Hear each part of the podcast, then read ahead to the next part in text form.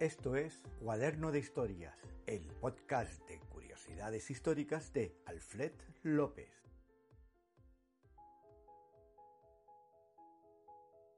La impostora que se hizo pasar por nutricionista y mató literalmente de hambre a docenas de pacientes.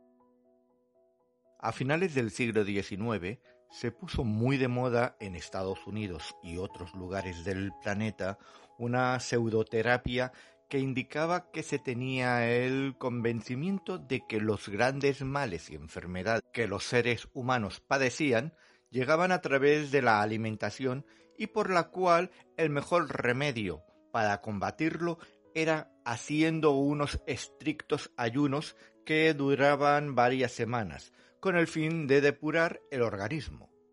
Algo que era totalmente erróneo, que no tenía fundamento científico alguno y que costó la vida a varios centenares de personas que siguieron esas absurdas dietas. Y como en todas las cosas que se ponen de moda de la noche a la mañana, hubo un gran número de personajes que vieron en una gran ocasión para sacar un buen beneficio económico, haciéndose pasar por terapeutas y nutricionistas y atendiendo en consultas privadas a pacientes que llegaban enfermos y que estaban dispuestos a pagar grandes sumas de dinero con el fin de ser curados de sus dolencias. Una de esas personas embaucadoras fue Linda Hazard, quien llevaba años tratando de ganarse la vida a través del engaño, haciéndose pasar por cudandera y que, por un vacío legal que existía en aquellos momentos en Estados Unidos, consiguió, sin haber acudido jamás a una facultad o centro de estudios médicos una licencia para ejercer como especialista en terapias del ayuno, una especialidad que no existía dentro de la medicina convencional y que la consiguió gracias a una artimaña para convencer a los funcionarios públicos. Eso la facultó para poder ejercer libremente la mencionada pseudoterapia como especialista en ayuno y para ello abrió a principios del siglo XX la clínica Wilderness Heights en la población de Olaya en el estado de Washington, donde atendía a pacientes aquejados de diferentes dolencias, desde una depresión a un cáncer, pasando por anemia, artrosis o demencia senil, y a todas ellas les cobraba una gran suma de dinero y además les daba el mismo tratamiento. Días enteros de ayuno estricto y las pocas jornadas en las que podían comer alguna cosa era a base de una sopa aguada de tomate y media docena de espárragos. Los pacientes también eran sometidos a unos dolorosos masajes osteopáticos y a molestos enemas. Esta dieta y terapia no tenía evidencia científica alguna y cada vez era mayor el número de especialistas médicos que denunciaban el intrusismo de pseudoterapeutas como Linda Hazard. A pesar de ello, numerosas fueron las personas que llegaban hasta la clínica para ser atendida. Linda Hazard obtuvo una gran repercusión entre la población tras publicar un libro bajo el título Fasting for the Cure of Disease, ayuno para la cura de la enfermedad, del que vendió un gran número de ejemplares y que le ayudó a ser mucho más conocida.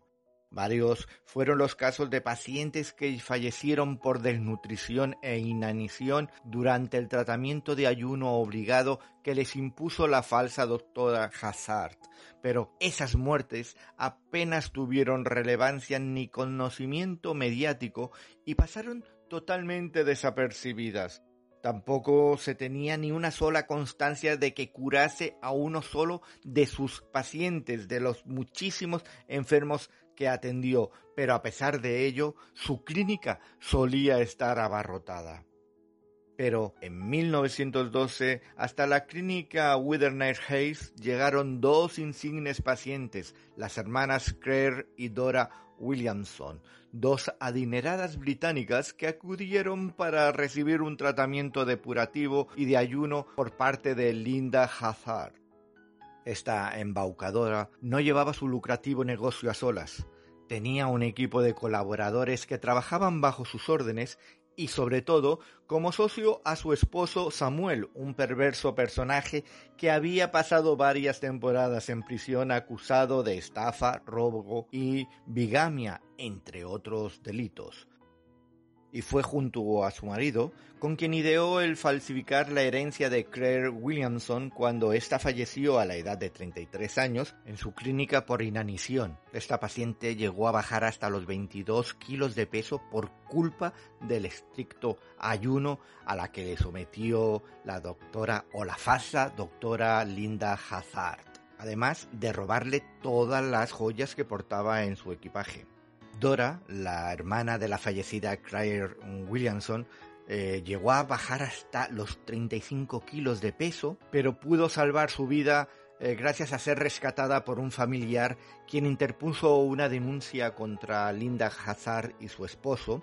además por mala praxis y robo y estafa. Y unos meses más tarde un tribunal condenaba a la falsa nutricionista a pasar cuatro años en la cárcel, del que tan solo cumplió la mitad de la condena. Lo que había ocurrido con Claire Williamson no había sido algo aislado. Linda y Samuel Hazard robaron y quitaron cuantiosas pertenencias a pacientes que acudieron hasta la clínica y con la ayuda de un notario, que era cómplice de ellos, falsificaban testamentos y últimas voluntades. Pero tras la condena y un tiempo en prisión, comenzó a tener cierta mala fama en los Estados Unidos, motivo por el que el matrimonio Hazard decidió poner tierra por medio durante un tiempo y se instalaron en Nueva Zelanda, donde a lo largo de los siguientes cinco años siguió ejerciendo como una falsa nutricionista, hasta que las autoridades neozelandesas intervinieron, la multaron por practicar la medicina sin licencia y la expulsaron del país, teniendo que regresar de nuevo a los Estados Unidos, donde reabrieron la clínica en la población de Olaya, en el estado de Washington. En 1927 volvió a publicar otro libro. Sorprendentemente todavía se puede encontrar este libro a la venta en algunas webs e incluso consultar y leer online. Y el libro se titulaba ayuno científico, que volvió a ponerla en el candelero de la supuesta terapia purificadora del ayuno y recuperando cierta fama, logrando que otros terapeutas lo utilizasen como libro de referencia y consulta durante algunas décadas y por tanto haciendo un gran daño a sus pacientes al seguir esas erróneas recomendaciones. Linda Hazard ejerció en la clínica Witherland Heights de Olaya hasta el año 1935 en el que un incendio destruyó el edificio por completo, el cual no fue rehabilitado. Tres años después, a los 71 años de edad, la falsa nutricionista fallecía de inanición mientras estaba practicando uno de los polémicos ayunos que ella tanto defendió y obligó a seguir a sus pacientes. Se calcula que fue una cuarentena las personas que fallecieron tras realizar los tratamientos y ayuno de Linda Hazard, la falsa y polémica nutricionista.